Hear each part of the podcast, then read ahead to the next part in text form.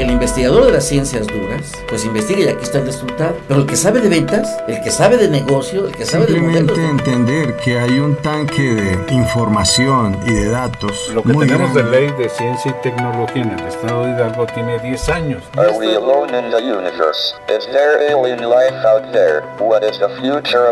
La Universidad Autónoma del Estado de Hidalgo, generadora de conocimientos. Sinergia, el rostro tecnológico de la Universidad Autónoma del Estado de Hidalgo. Ciencia y tecnología, el punto convergente entre profesionales y sus ideas. Sinergia, con el doctor Roberto Morales Estrella.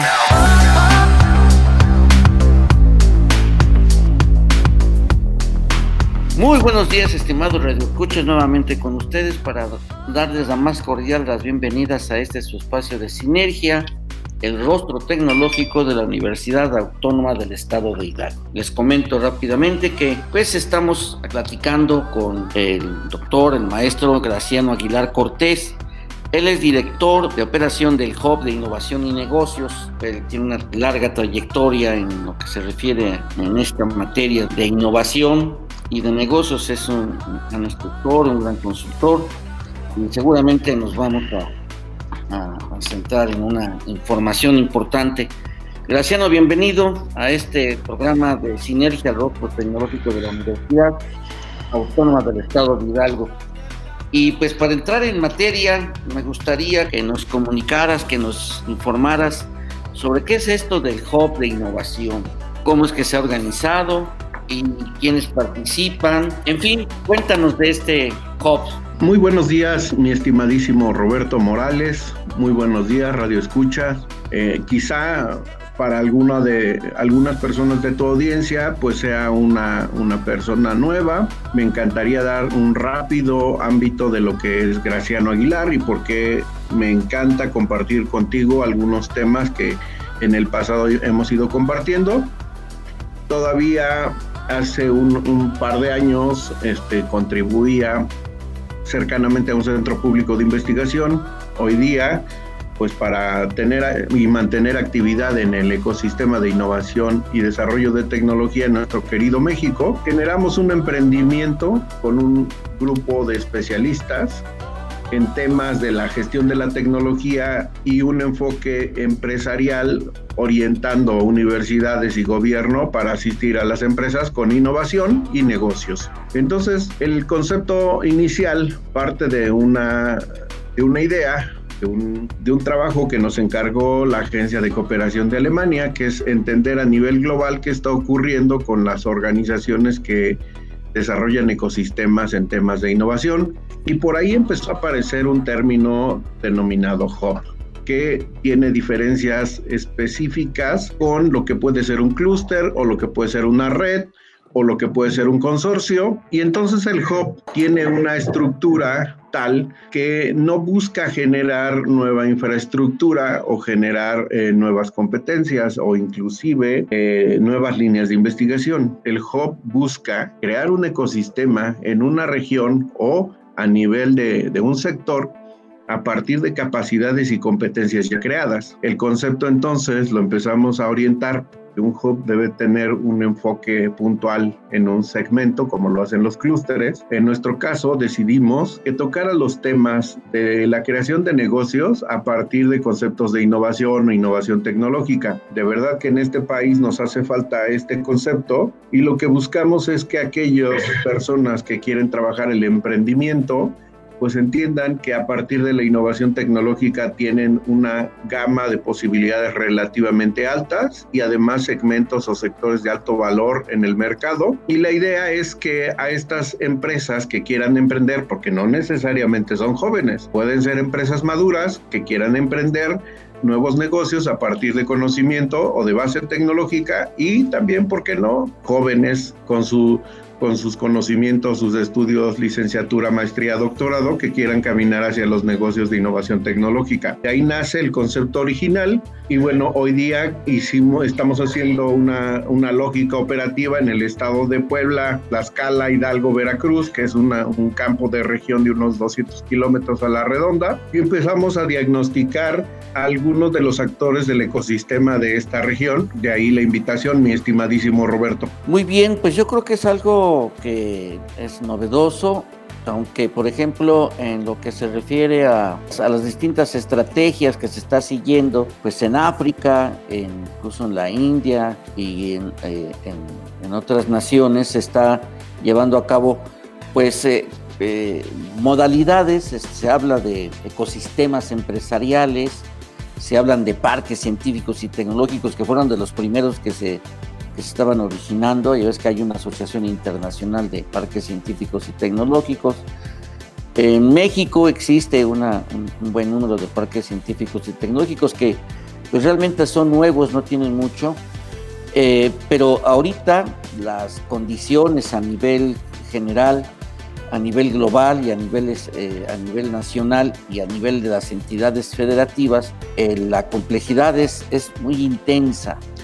Pero independientemente de esto, eh, yo creo que la, la, parte fundamental de todos estos esquemas, de, desde, desde los distritos industriales con Becatini y con Marshall, los medios innovadores en Francia, lo que en algún momento dado también tuvo su empuje los clústeres, pero a final de cuentas todos estos tenían una característica, era su vinculación, su articulación a los procesos de investigación y desarrollo. Y obviamente que ahorita en México, pues ahorita está muy enrarecido el, clima, el ecosistema, como tú mismo lo mencionaste.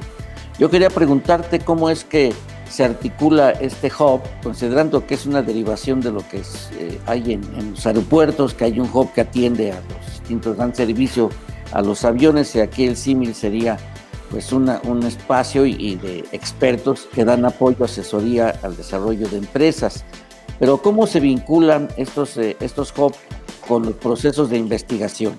Pues aquí el, tema es donde empieza a, empecemos a entrar en los temas de disrupción y hablando de disrupción es que el hub en, en el concepto inicial pues es una entidad uh, virtual no tiene un espacio físico y entonces dices, ¿y entonces cómo funciona? Pues si yo tengo a una, un grupo de personas con capacidades y competencias de vinculación o de articulación o de conexión entre los actores del ecosistema, yo no necesito tener una infraestructura. La infraestructura de cada una de las entidades que yo articulo es la infraestructura del hub. Y este es el valor trascendental que tiene un, un mecanismo como este. Se basa en algo que podríamos llamarles capacidades relacionales y capacidades de coordinación de grupos, que es un tema perfectamente analizado porque la creación de valor entre lo que podríamos llamar los aspectos de coordinación de grupo es cómo se generan esas interrelaciones valiosas que le dan beneficio a cada uno de los que participan en el hub. Entonces el hub, la primera de las misiones que debe de tener es el perfilamiento del ecosistema. Puntualmente les doy el caso que estamos trabajando con la gente de Puebla. Necesitamos sacar el perfil de todo el, el ambiente, el ambiente de negocios, el ambiente de de los CTIs, de los centros de tecnología, de las universidades, las IES, las instituciones de educación superior. Perfilar significa también establecer cuáles son las capacidades y competencias de estas universidades que están alojadas ya en, en la región Puebla, Tlaxcala, Hidalgo, Veracruz. Hoy día estamos mapeando puntualmente Puebla y la parte importante es que estamos enfocando este, este análisis desde el punto de vista de, de, marco económico, marco de innovación y también estamos incluyendo los conceptos fundamentales de qué leyes, el marco regulatorio, el marco legal en el cual se mueve el Estado de Puebla para poder llegar a hacer innovación y negocios en este sentido. Entender entonces que el ecosistema como un medio abierto implica quiénes están presentes. Puntualmente empezamos a mapear cuáles son los sectores para la economía de Puebla, cuál es el tipo estándar de empresas que existen en Puebla, cuál es lo que dice el gobierno del, del estado que es sus sectores de alto valor para salir a dar soluciones no solo a Puebla, sino a nivel nacional o global. De ahí se alinean estos intereses del gobierno con lo que es la realidad, o sea, quienes cohabitan productiva, educativa y tecnológicamente en Puebla. Esta caracterización que, analiza como a, nivel de una taxonomía de este ecosistema, cuáles son los actores clave, cuáles son sus características, porque de ahí va a venir un tema trascendental. El hecho de los reportes implicaría un diagnóstico del ecosistema, una detección de los actores clave, una base de datos de estos actores que pueden dar soluciones y una lista de actores de aquellos que pueden asimilar soluciones o que tienen problemáticas o brechas de mercado que no les están permitiendo salir exitosamente. Hablando sobre esta estructura del presente con, el, con una lógica republicana, debo decirles, o sea, podemos seguir negando la, la existencia del fenómeno del, del enfoque republicano de la cuarta transformación. Dejamos de llorar y empezamos a tomar acciones. El enfoque es muy sencillo. Este país tiene conocimientos, tiene soluciones creadas, tiene enfoque de líneas de investigación, sí ¿Hay problemas nacionales trascendentales? Sí. ¿Tienen solución? Muchos de ellos aún no. ¿Cómo entonces empezar a detectar estos problemas? Bueno, viene ese mapeo, el mapeo de problemas fundamentales de la sociedad y cómo es que estos grupos de investigación, eh, empresas, curiosamente también tienen capacidades de resolver a estas problemáticas, pudieran alinearse para generar soluciones de valor, porque la innovación, entrando en temas cerrados, podríamos entrarla en un enfoque comercial, económico, donde hay un nuevo producto, un nuevo servicio, un modelo de negocio, pero algo muy importante que hemos aprendido, por ejemplo, con el enfoque de los objetivos del desarrollo sostenible de la ONU, es que el mundo México, la región Puebla, Tlaxcala, Hidalgo, Veracruz, tiene problemáticas fundamentales sobre los 17 objetivos del desarrollo sostenible y pues también tiene capacidades para poder resolverse. El tema o reto del hub es encontrar la oferta y la demanda y empezar a generar retos, empezar a generar propuestas, proyectos de valor en donde el ecosistema empiece a resolver esa problemática que, coexiste en la sociedad. Sin duda que, esta, visión del, conocimiento y la tecnología para solución de las, del conocimiento republicano, dirían los, los especialistas, pues de repente nos hace indigestión, pero entender que si podemos lograr que el gobierno federal, estatal, entienda que debe de poner recursos para resolver estos problemas y que no es gratuito, es donde vamos a empezar a ver un cambio en esta administración y en las que siguen, porque esto no se va a detener aquí, es un, es un tema global. Ahora bien, no podemos dejar de darle soluciones a las empresas micro, pequeñas, medianas, de preferencia sostener a las micro, pequeñas y medianas, porque son la plataforma que empuja a las grandes. La parte de retos implica que un problema tecnológico o de brecha de mercado de una grande puede ser auxiliada por medianas, pequeñas o micros o lo que podríamos llamar centros de investigación o universidades que aliados pueden dar solución. Esto les va a dar un, un poco de sentido en el pasado, o sea, intentó, pero ahora lo vamos a hacer con recursos más más que del, gobierno, vamos a buscar que se puedan integrar recursos privados, porque finalmente las soluciones que tienen las grandes o las medianas empresas, las problemáticas que tienen, perdón, tienen soluciones a través de los actores del ecosistema mismo y en conjunto pues establecer cadenas virtuosas y de valor. El hub entonces se enfoca a desarrollar proyectos, se enfoca a, a, cubrir las brechas sobre capacitación, sobre formación especializada en temas que nos asistan a desarrollar proyectos de alto valor, de alto valor comercial o de alto valor social. El hub como tal, entonces su infraestructura es toda la infraestructura creada en todas las regiones del estado, hablando puntualmente de Puebla. Lo mismo puede ocurrir en Hidalgo. El punto en el que nos hemos topado y la crisis, ¿no? Que, ayer, por ejemplo, María Elena Álvarez Buya decía, este, son elefantes blancos. Bueno, los hemos dejado ser elefantes blancos porque no hemos potenciado toda esa capacidad porque cada uno de esos centros de investigación o centros de innovación que se han ido creando en el país todavía no son ni la mitad de los que se requieren para poder resolver positivamente la problemática que vivimos. Nuestra chamba es detectar, sin duda, hacer un levantamiento o censo de esas capacidades y competencias y después empezar a articular estas capacidades y competencias en soluciones reales. Ese es el gran quehacer de un hub y, y eso lo pongo a la mano de cada uno de ustedes para que podamos trabajar quizá en un concepto orientado a la problemática puntual de las cuatro regiones del estado de Hidalgo, por ejemplo. Sí, yo creo que es algo mucho, muy importante esto, pero eh, eh, hablabas de una interacción eh, virtual, es decir, que no se requiere, el, el hub no es un espacio de, delimitado geográficamente, físicamente, sino es una interacción virtual.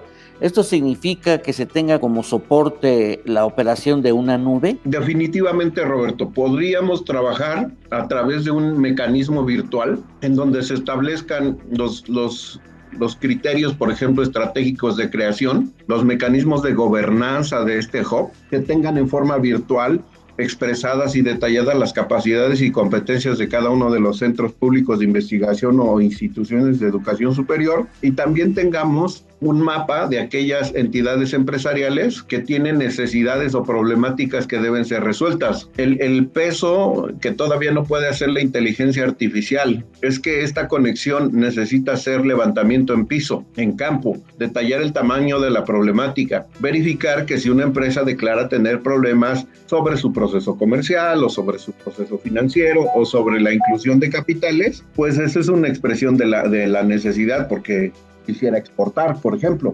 El punto es que los humanos llega un momento en que necesitan hacer esa, esa, esa, conexión en la planta de la empresa, hacer el diagnóstico, determinar el tamaño de la problemática, establecer la, la problemática macro reportada por el empresario y quizá aquellas problemáticas que parecen inocentes como su manejo contable, como su manejo, por ejemplo, ahora que va a ser un tema, el manejo de su subcontratación de personal, el manejo de su lógica operativa, de su logística en, planta logística de, aplicación y comercialización para los EDIs o los centros de distribución, etcétera. Hacer el diagnóstico y vas a decir, ¿quién lo hace? Ese es el punto. Tengo académicos tengo investigadores, tengo una serie de jóvenes con capacidades y competencias y entonces con los expertos que tengo puedo desarrollar a estos grupos de trabajo en cada punto, en cada zona y no necesito estar trayendo a un consultor desde Puebla Capital o desde, desde, Ciudad de México para que resuelva un problema en Atitalaquia. En la zona yo tengo académicos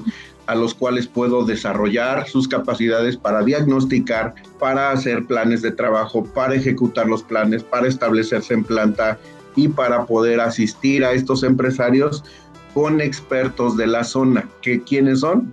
Pues los académicos, los investigadores, inclusive hay empresas eh, recientes, por ejemplo, micros tipo startup tecnológica, que lo que buscan es que les pongan retos, que, los, que les hagan saber que basado en sus conocimientos pueden resolver problemas empresariales. Este es el trabajo del hub, potenciar toda la capacidad para desarrollo de productos, servicios y solución de problemas de alto valor de las empresas. ¿Y se queda ahí el tema? Pues no, porque esto es una lógica de triple hélice. El gobierno municipal, el gobierno estatal tiene problemas fundamentales que están inscritos en sus planes de desarrollo. Pues sí, ¿quién los está resolviendo? No, bueno, pues, pues ahí están, pero necesita ver quién nos propone. Pues hay que meterle soluciones. Y entonces este, este tipo de proyectos también se pueden resolver en equipo. Los proyectos que tiene la sociedad están inscritos en los planes de cada uno de los municipios o cada uno de los estados. Entonces tenemos dos frentes mínimos de trabajo. Resolver problemas de la sociedad inscritos en los planes estatales o municipales, resolver problemas y oportunidades de negocio de las empresas inscritos en sus planes estratégicos y de negocio. Dos líneas. y, y cierro el tema. ¿será que las universidades no tienen problemas? Claro que sí. ¿Y quién los está resolviendo?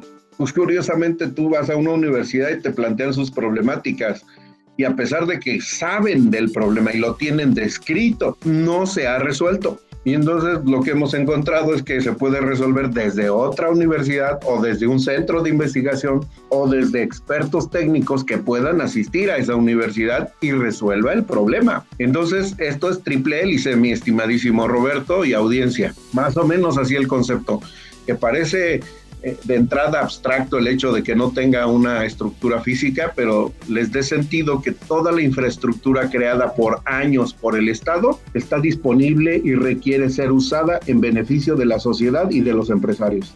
Eso está bien, pero la pregunta que habíamos hecho eh, era si se requiere de trabajar con una nube. Tú me dijiste que sí. Eh, ¿Y cómo estaría esa nube? ¿Quién sería responsable de la nube? ¿Quién dirige el hub, en este caso ustedes? Se puede administrar directamente desde el hub. De hecho, nosotros hemos observado qué es lo que más conviene. Por ejemplo, en nuestro estudio que desarrollamos para el hub tecnológico del estado de Querétaro, en términos de energía renovable y cambio climático, descubrimos que si la nube se la dejamos a la administración a una universidad, esta universidad debe de tener los criterios o patrones abiertos como para que cualquier otra universidad pueda participar activamente de ella. Y, eso no es un tema muy común en nuestro amado México, es un sistema de silos. Que es lo que hay que romper, ¿no? Hay que hacer... Es lo que hay que romper. Sí, para que pueda, se pueda trabajar.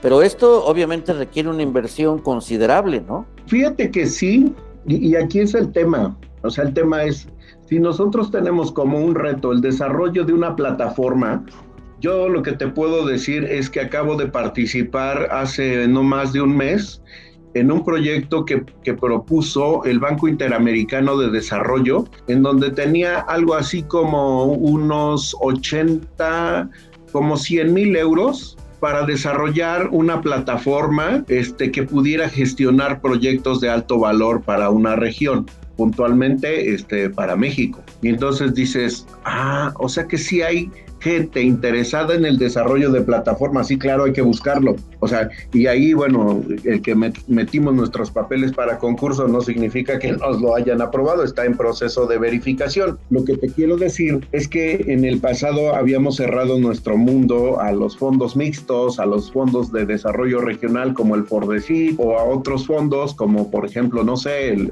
el, el ProSoft, que en paz descansen junto con el FIT, con el PEI, con el FORDECID y el FOMIX. Y entonces ahora ya no vamos a hacer este, solución de problemas, eh, pensemos, de desarrollo de plataformas de alto valor, pues tenemos que hacerlo. Y esto implica también el hecho, primero que nada, de estructurar cómo es el algoritmo central que nos puede llevar a, una aplicación como la del Hub. Buscar recursos es un tema de segundo nivel. El primer tema es crear toda la estructura base, porque yo te puedo decir, eh, mi estimado Roberto, que en Puebla no existe todavía una plataforma. Y, la, la gran pregunta que pudiera ser, ¿y cómo están ustedes resolviendo el tema? Se los debo de decir. En Puebla estamos utilizando el poderoso, grandioso y totalmente conocido Excel. Y luego, ¿qué haces con el Excel? Ah, bueno, ahí es donde juegan los cinco expertos que empezamos a revisar o analizar la información y empezamos a conectar y hacer las interacciones tipo sinapsis para que se empiecen a generar los primeros puntos de contacto. Uno de los temas que hemos este, establecido como un patrón hay que crear puntos de encuentro y esto un punto de encuentro al cual llegamos interesante, que es como una evangelización. Nosotros le hemos llamado seminarios para la innovación. Y estos seminarios para la innovación estamos buscando que las personas reconozcan que a través de expertos se puede integrar o dar a conocer cada una de las personas o organizaciones que cohabitan hoy día en Puebla. Y entonces estos seminarios que nosotros estamos absorbiendo en costo están generando, primero que nada, un posicionamiento del hub. Segundo, una interconexión de actores que ya estaban ahí y eh, basado en los permisos que ellos mismos dan por la ley de protección de datos personales, se puede empezar a hacer interacción entre oferta y demanda. Y creo, y por eso te lo dije enfático, hace falta un administrador maestro, pero hace falta más que nada en esta parte inicial, cómo comporta el ecosistema, cómo funciona el sistema empresarial en Puebla, que pareciera que, que no hay diferencias, pero es abismal contra la forma en la que comporta el, ecosistema empresarial en Chihuahua o en Querétaro o en Guanajuato. eso te lo aseguro. Y entonces lo que estamos haciendo ahorita es como un prototipo beta. Estamos haciendo que basado en mercado nos den elementos para hacer el algoritmo y crear entonces ese tema con la suficiente inteligencia como para que pueda mostrar las interrelaciones que puedan existir entre oferta y demanda, o sea, empresarios con problemática, universidades y sociedad con problemática y todos los que tienen o proponen soluciones o las pueden desarrollar. Entonces, lo pongo en tus manos porque esto es una gran posibilidad de hacer que la sociedad, primero que nada, interactúe y luego le ponemos herramientas como, como eh, por ejemplo, el observatorio o como este, los famosísimos e-commerce en sus mecanismos de intercambio, etcétera. Nuestra propuesta es primero que nada entender el ecosistema ver cómo funcionan las interacciones y basado en ello hacer el algoritmo para que resuelva con una plataforma sencilla o compleja, como nos pida el entorno. Hay dos cosas que, salta a la vista. Uno, eh, cuando hablas de algoritmo, yo creo que será una familia de algoritmos. Una. Dos, cuando hablas de administrador, tendrá que ser un, un grupo de gestores de conocimiento, de gestores de, este, de tecnología, unos gestores tecnológicos. Y la otra, cuando se habla de oferta y demanda, pregunto, ¿te refieres a un marketplace, oferta y punto de encuentro de productos y servicios eh, tecnológicos? Mira, le podemos, lo podemos clasificar así porque el entorno va rápidamente a reconocer que si yo hablo, no, abro por ejemplo, no sé, Facebook y le digo, quiero ver tu marketplace, pues ahí me pongo a buscar hasta que encuentre quién tiene algo que yo busco. Ah, acá el tema mm, creo yo que es un poquito más complejo, por eso te digo que una inteligencia artificial no necesariamente me lo resuelve, sino un grupo de expertos. Y entonces, nada más por ponerte un ejemplo. Antes de la bendita pandemia, empezamos a hacer las primeras rondas o misiones de búsqueda de conocimiento del ecosistema. Y entonces viajamos a las zonas cercanas de Puebla con un par de, puntualizaciones, asistidos por la Secretaría de Desarrollo Agropecuario y una unidad especializada en desarrollo agropecuario que se llama SEAGRO, se eligieron cinco empresas para visitar. Y entonces en esta misión la idea era escuchar de viva voz del empresario este, cómo le va en el éxito, cómo vivió su trayectoria para llegar a lo que es, que nos presentara su planta productiva, que nos expresara el tipo de producto y servicio, los mercados donde estaba. Y de repente empezamos ya en una sesión o en una pequeña ronda, pues el punto de cuáles son las problemáticas o brechas que te, que te están limitando para crecer o para mantener estable tu sistema productivo. Y entonces a las cinco empresas, mi estimado Roberto y audiencia, pues esto terminó siendo un diagnóstico, terminas generando un perfil y te queda asombrada la forma en la que cada una de estas personas o empresarios han logrado el éxito. Algunos de ellos en la sierra, en una entrada a la Sierra de Puebla, son zonas semidesérticas. Y entonces decir, en esta zona semidesértica hay agricultura protegida o agricultura de diseño, asómbrate que sí. Y entonces sí es claro que en un marketplace, es claro que en un observatorio tecnológico y de mercado hay posibilidades de generar esas interacciones en forma automatizada, pero es trascendental la forma en la que se pueden generar las conexiones cuando hay una misión de personas bien enfocada y con herramientas de búsqueda personalizada muy claras y puntuales porque el hecho que estuviera Secretaría de Desarrollo Agropecuario y, y, esta SEAGRO es porque ellos ya habían tamizado en un ejercicio previo en un pipeline los cinco proyectos de empresa más relevantes para el sector que necesitan ser asistidos porque ellos pueden ser proyectos precursores, que quiere decir que si resuelves ese proyecto puede resolver a otros, ¿cuántos? Uno, tres, cinco, siete, diez o proyectos en donde el gobierno ya ha puesto sus ojos como para que puedan tener presencia internacional o nacional con sus productos y servicios. Puntualmente uno de esos cinco era el, del, el de los agaves de alta especialidad para el mezcal poblano. Y entonces, pues, ay, nomás brillenles a ustedes los ojitos. los cientos o miles de hectáreas que están disponibles del agave, pues dices, qué alegría, bájalos, mételos a la a, las destiladoras, pero yo lo que les puedo decir es que el litro de mezcal poblano de esa especialidad, porque tienen una variante muy puntual de, agave, está entre los 300 y 500 pesos el litro. Y entonces dices, ah, ¿ya puesto en mercado? Pues no, no, ahí. O sea, si lo pones en mercado, esa cosa el litro puede estar rondando los 200 o mil pesos, porque es de alta especialidad. Es un, un mezcal elite y entonces por los tiradores para quedarse con cualquier litro que generen esas destiladoras, hay fila. Me imagino. E, entender que entonces la detección de proyectos y problemática de estos productores de agave y destiladores y luego comercializadores con valor, pues una inteligencia artificial le va a costar mucho trabajo encontrar quiénes se lo pueden resolver. Pero en una visita de campo empiezas a revisar quiénes traen capacidades y competencias en el desarrollo de agaves en México, desde la parte de, de clonación, este, propagación, micropropagación plántulas, evaluación, y así nada más al aire, mi Roberto. CIATJ, el Consejo Regulador del Tequila, el Consejo Regulador del Mezcal. No me meto en el Consejo Regulador del Sotol, que esa es otra fiesta. Pero cuando empiezas a meterte, por ejemplo, en el Consejo Regulador del Tequila, empiezas a ver toda una historia de, de un grupo de empresarios bien organizados. No así los del Mezcal, ¿eh?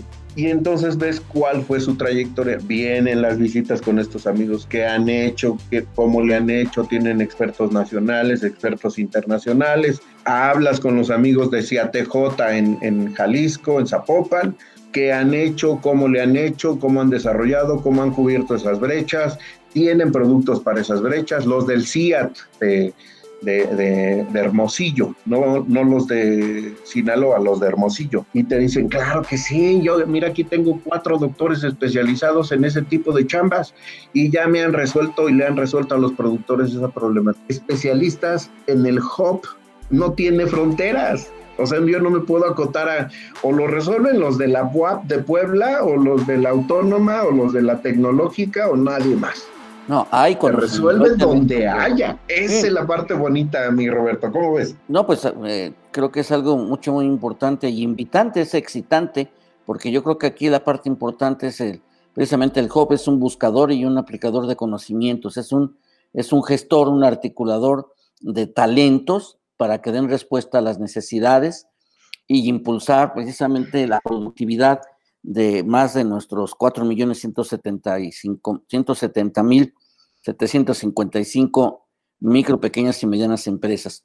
Nos vamos a ir a un corte y regresamos en un momento con más de este interesante tema del hub que se tiene en, materia de, articulación y operación en el estado, que se inició en el estado de Puebla, pero que tiende a abarcar eh, pues toda lo que es la zona de, de Tlaxcala, Hidalgo y, Veracruz. y Veracruz. Eso es muy importante, este hub de innovación y de negocios. Regresamos en un momento. Todas las ideas continúan en Sinergia. Regresamos. Todas las ideas continúan en Sinergia. Continuamos.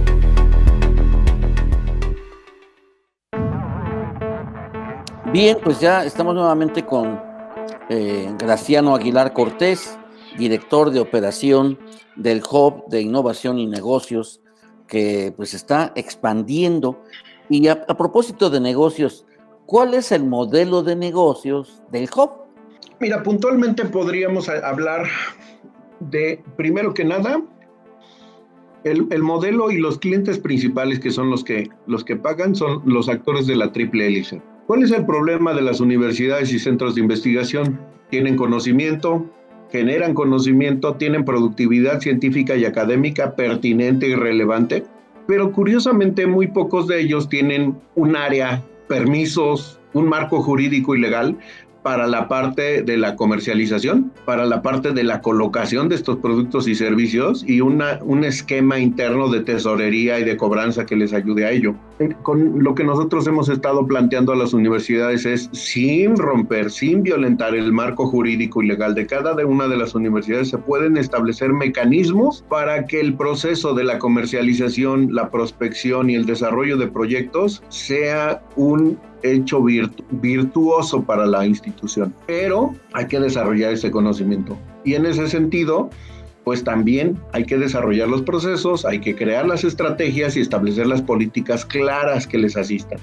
Y, entonces tu pregunta será, ¿y, ahí qué ganas? Pues hay que desarrollarlo, o sea, eso no es gratuito. La historia de cada uno de estos cinco más otros expandido a 20 especialistas, pues hemos tenido ya esa vivencia de alguna u otra forma y, y, en mi caso puntualmente lo he desarrollado, lo desarrollé por varios años en el centro de investigación donde estuve y esa es una línea que tiene un cliente muy claro.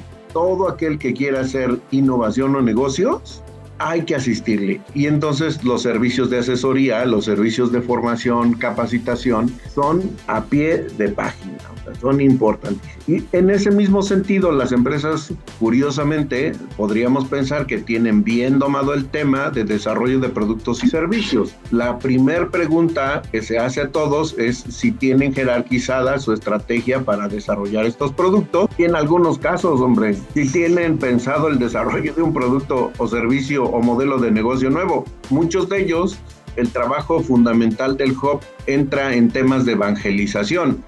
Entonces nosotros hemos hecho los webinars especializados y de ellos están derivando ya talleres o cursos especializados, por ejemplo, para hacer su modelo de negocio, para asistirles en la propuesta de valor, para asistirles, por ejemplo, en un tema muy interesante que se ha dado con algunos, el pipeline de proyectos.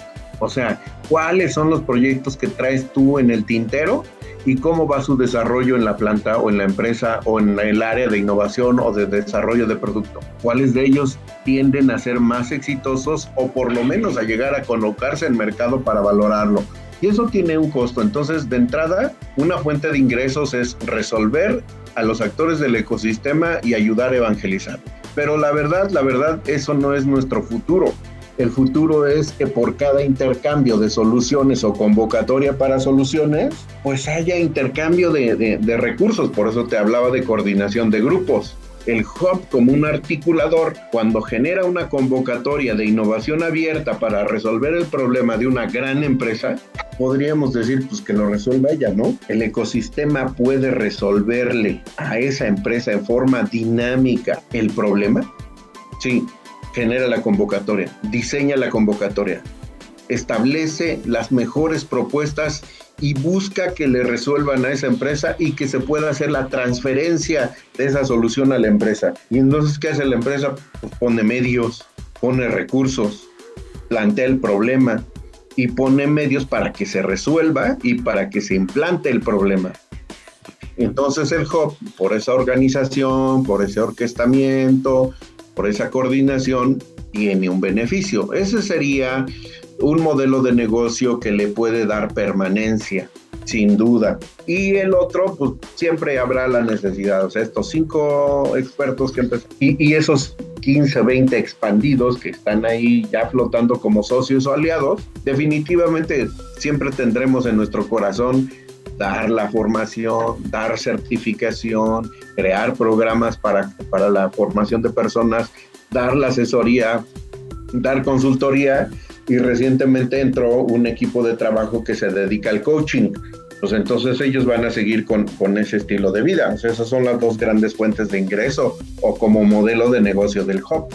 Espero que haya quedado clara la lógica.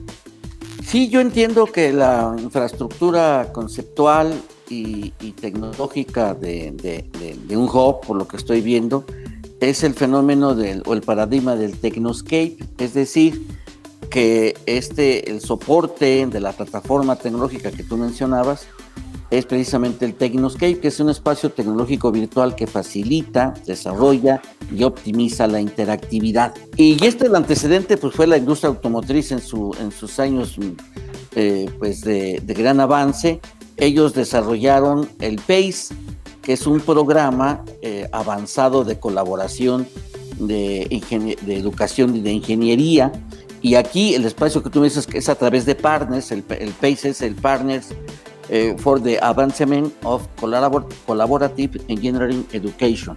Entonces, es precisamente esto lo que tú mencionas, que es los socios, los integrantes del hub son socios que se agrupan para resolver problemas de productividad, de competitividad y de innovación eh, en la búsqueda y en la colocación de sus productos en el mercado. Productos innovadores requiere procesos innovadores, requiere gente de talento, requiere investigación, requiere todo un proceso de permanente capacitación, porque entonces si queremos estar en una dinámica de escalamiento de innovación, esto tiene que significar obviamente eh, eh, una constante capacitación y desarrollo de habilidades y desarrollo de herramientas, tanto metodológicas, tecnológicas, y aplicando lo que hoy se llama la literacidad, que es la aplicación de herramientas tecnológicas para eh, llevar a cabo las acciones pues, de conceptuales que tú decías, ¿no? o sea, la capacitación.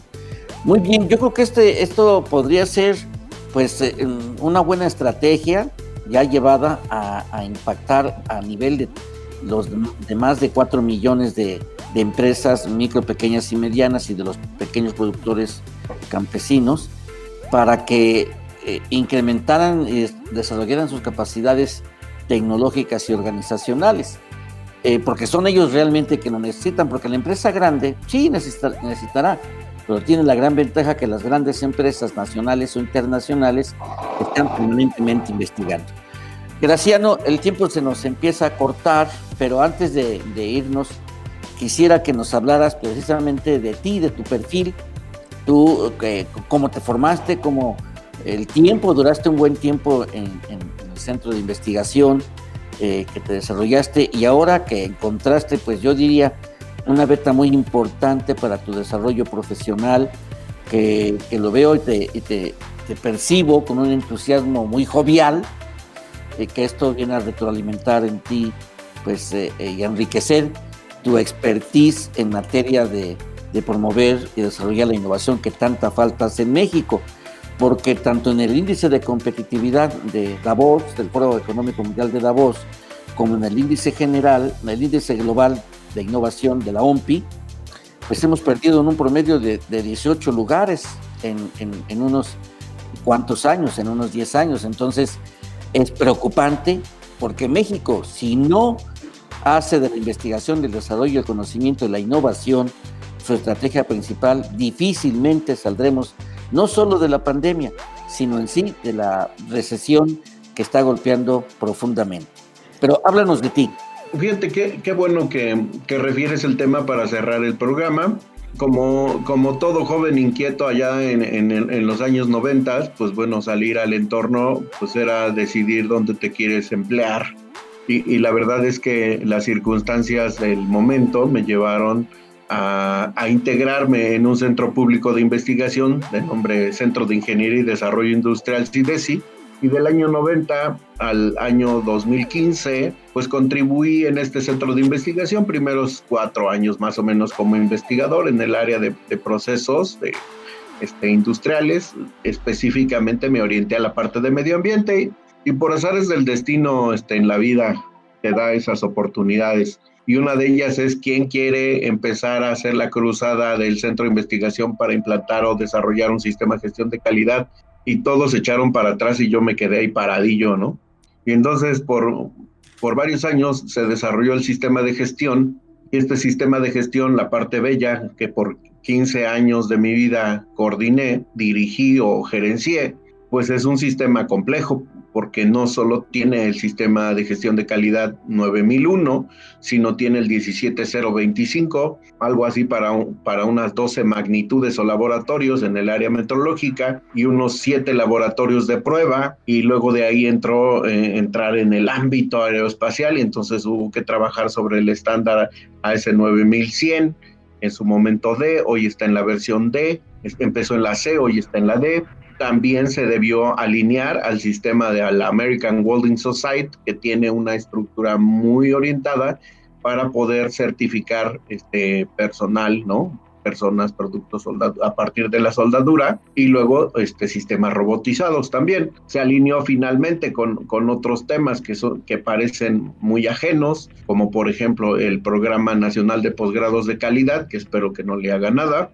pero ahí va avanzando y entonces este sistema integral que incluyó ambiente y luego incluyó seguridad ocupacional, pues es un sistema amplio, este, denso, y esto me llevó, me llevó a algo muy interesante el desarrollo de proyectos. El centro de investigación al cual participé, 100% de sus proyectos deben ser de aplicación. O sea, no hay proyectos de ciencia básica, todos son de investigación aplicada como máximo. Y el tema entonces hoy día en mi vida, después de dejar el centro todavía con suficiente energía y vida, pues fue qué han hecho otros centros de investigación, qué hacen las universidades para transformar tanto conocimiento, tantos jóvenes hacia el mundo de las soluciones empresariales, organizacionales y, y que la sociedad demanda o requiere.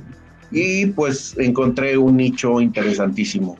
Métodos, técnicas, prácticas, aplicaciones para que el conocimiento genere valor en la sociedad, para que el conocimiento, cómo no, genere beneficios empresarios. Y es un tema, el primer emprendimiento entonces que desarrollé junto con un socio se llama Artifacts Angels, es un club de inversión en donde detectamos proyectos de alto valor de negocio a partir de innovación tecnológica y le buscamos fondos privados, nacionales o internacionales. Y en algunos casos pues es de tipo inversión, recuperación o ticket de retorno. Y en otros casos se genera a partir de equities, o sea, hace participación accionaria. E, ese fue y sigue siendo nuestro core porque es un, es un nicho muy grande, apenas está en desarrollo, a pesar de que ya hay unos 8, 10 años. Y este Hub para la Innovación es un concepto que desarrollamos junto con el Clúster de Tecnologías de Información de Puebla y finalmente nosotros lo, impulsamos basado en, esta experiencia vivida con la gente de GIZ de Alemania y le, damos, le dimos su especialidad.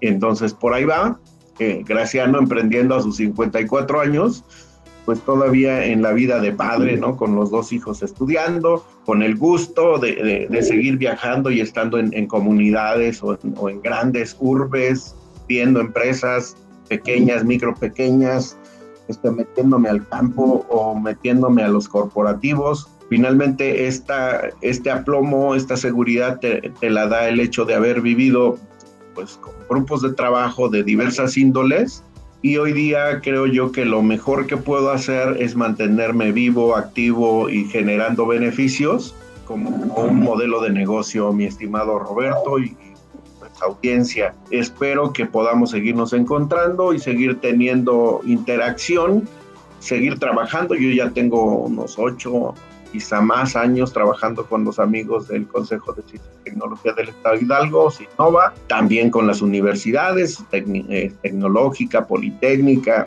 la gente de, como, contigo, mi querido Roberto, en la Universidad Autónoma del Estado Hidalgo, este, pero creo yo que eh, siempre va a haber momentos para nuevos escenarios, para nuevas eh, este, iniciativas y un hub en, en Puebla es un piloto que se puede llegar a replicar con gran éxito en entidades como Hidalgo porque es diverso, es de gran magnitud en capacidades para desarrollar y crecer a nivel nacional o global y tiene sectores muy interesantes y muy poderosos. Alguno de ustedes va a decir, ¿de qué? O sea, ¿dónde? ¿Dónde está la electrónica o las TICs? No, la tendencia global de las empresas de alto valor son las que se dedican a los alimentos, son las que se dedican a la energía.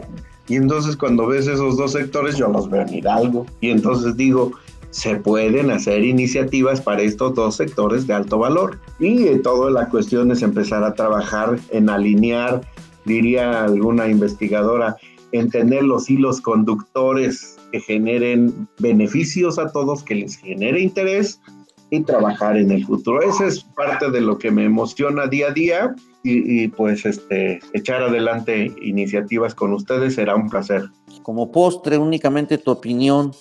Eh, tú y yo formamos parte del Premio Nacional de Tecnología como evaluadores y que es un programa, es un proyecto que pues aglutinaba a más de 50 eh, expertos como evaluadores, pues no, no nos pagaban nada, pero eh, en, monetario, pero nos pagaban en conocimiento, adquiríamos experiencia y era pues un networking muy importante y hoy resulta que el, Premio Nacional de Tecnología eh, está agonizando. ¿Será necesario crear una iniciativa eh, nueva y estructurada para impulsar esa función de reconocer con una gran calidad ética, que es la que tenía el premio, realmente era una calidad ética, no hubo malversación de fondos ahí, hasta donde sabemos, hasta donde sabemos, pero había una gran ética en la evaluación de las empresas, las que salían ganadoras es porque realmente eran las que eran las que mejor, eh, mejor puntaje tenían. ¿Y qué va a pasar ahora? ¿Qué opinas al respecto?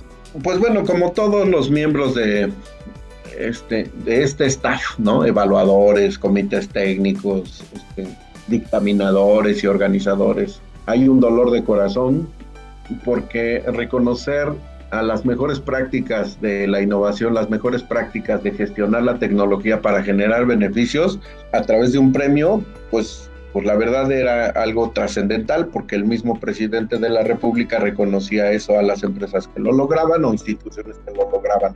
El ver cómo por un, por un falto análisis se puede reducir o eliminar un presupuesto de alto valor para la sociedad, bueno, pues siempre duele. Pero eso no nos tiene que frenar y ya se los comenté. Dejemos de llorar y tomemos acciones. Sí, se pueden establecer o recuperar esos 20 años de historia de ese premio, empezar a establecer las mejores prácticas logradas para poder gestionar y claro que sí, buscar otras instancias para que esto se logre. El gobierno mexicano no ha dicho que lo elimina, más bien el gobierno mexicano dijo, yo lo traigo para mí y cuando lo entienda, quizá vuelva a lanzar una convocatoria, pero por lo pronto no es prioridad. Esto también pone en la mesa la posibilidad de que desde otros ámbitos se pueda lanzar un premio nacional y que no necesariamente sea la presidencia de la República quien lo reconoce, qué bello que fuera, pero puede ser reconocido por el sistema empresarial mexicano, este, que puede ser reconocido por toda la sociedad mexicana, por todas las entidades que se dediquen a la gestión de la tecnología y la innovación y evalúen y busquen con prácticas comparativas a la mejor empresa, al mejor centro de investigación, la mejor entidad, y que con ese valor moral, pues quienes lo entreguen puede ser, no sé, este, gente relevante del entorno tecnológico de México, como la doctora Fierro o como este, el este, el doctor Nerivela, o, sea, digo, o en paz descanse, pudo haber sido el mismísimo doctor Molina. O sea, gente que puede con ese valor llegar a reconocer o a mostrar lo que México le puede premiar a una organización que ha hecho de la gestión y de la innovación un tema relevante. No, no son iniciativas que mueren, más bien son como transiciones. De entrada, pues bueno, hay que llorarle, este, vivir el duelo, ya casi termina, Ahora hay que pensar cómo se puede lanzar un premio valioso bajo plataformas o modelos que asistan. Y entonces creo yo, mi estimado Roberto y audiencia, que el futuro que viene es este, tener premios nacionales desde la sociedad, reconocidos desde la sociedad y no necesariamente desde un ente presidencial y no porque esté en contra de, sino porque si no es de interés de la presidencia de la República hacerlo, pues el México requiere un premio de este tipo y debe ser reconocido desde la sociedad. ¿Quién puede ser el que lo entregue? No lo sé, pero pueden ser asociaciones o sociedades, inclusive grandes organizaciones. Entonces, no, no, me refiero a empresas, puede ser la mismísima UNAM o el Politécnico Nacional. Finalmente son propuestas, mi estimado Roberto, y te agradezco la pregunta, es muy interesante. Gracias. Muy bien, pues bien, Graciano Aguilar Cortés, director de operación del Hub de Innovación y Negocios. Te agradecemos tus aportes, tu, experiencia que nos hayas expuesto y pues yo creo que te agradecemos y estaremos en contacto y seguramente vamos a, conjugar esfuerzos y vamos a, impulsar, a seguir impulsando la innovación. Somos eh, apasionados de la, de, la, de la gestión tecnológica y de la innovación. Recuerdo las palabras que decía que dijo Justo Nieto, un español experto en innovación, en una de tantas reuniones, dijo cuando le preguntaron que qué cosa era innovación, y él contestó, innovación es pasión por el conocimiento. Eso es todo. Sí, bueno, pues este, te agradezco mucho tu participación y todo. Y bueno, no nos resta más que pues agradecer a nuestra directora de radio, Claudia Nani Muñoz Arabia, a quien siempre le aprendemos mucho y siempre tenemos su apoyo para llevar a cabo este, este espacio radiofónico de sinergia al rostro tecnológico de la Universidad Autónoma del Estado de Hidalgo. Y claro, a todos y cada uno de ustedes, estimados radioescuchas, nuevamente les enviamos un abrazo, cuídense mucho, pues a los gestores tecnológicos, a los tecnólogos, a los científicos, también tenemos que eh, hacer todo lo posible para recuperar la actividad económica y superemos todos los rezagos y las desigualdades que vive México y el mundo. Muchas gracias y que tengan un excelente día. Gracias, Graciano. Un placer. Hasta luego. Gracias por escucharnos. Por hoy, las ideas se vuelven a dispersar hasta la próxima emisión de Sinergia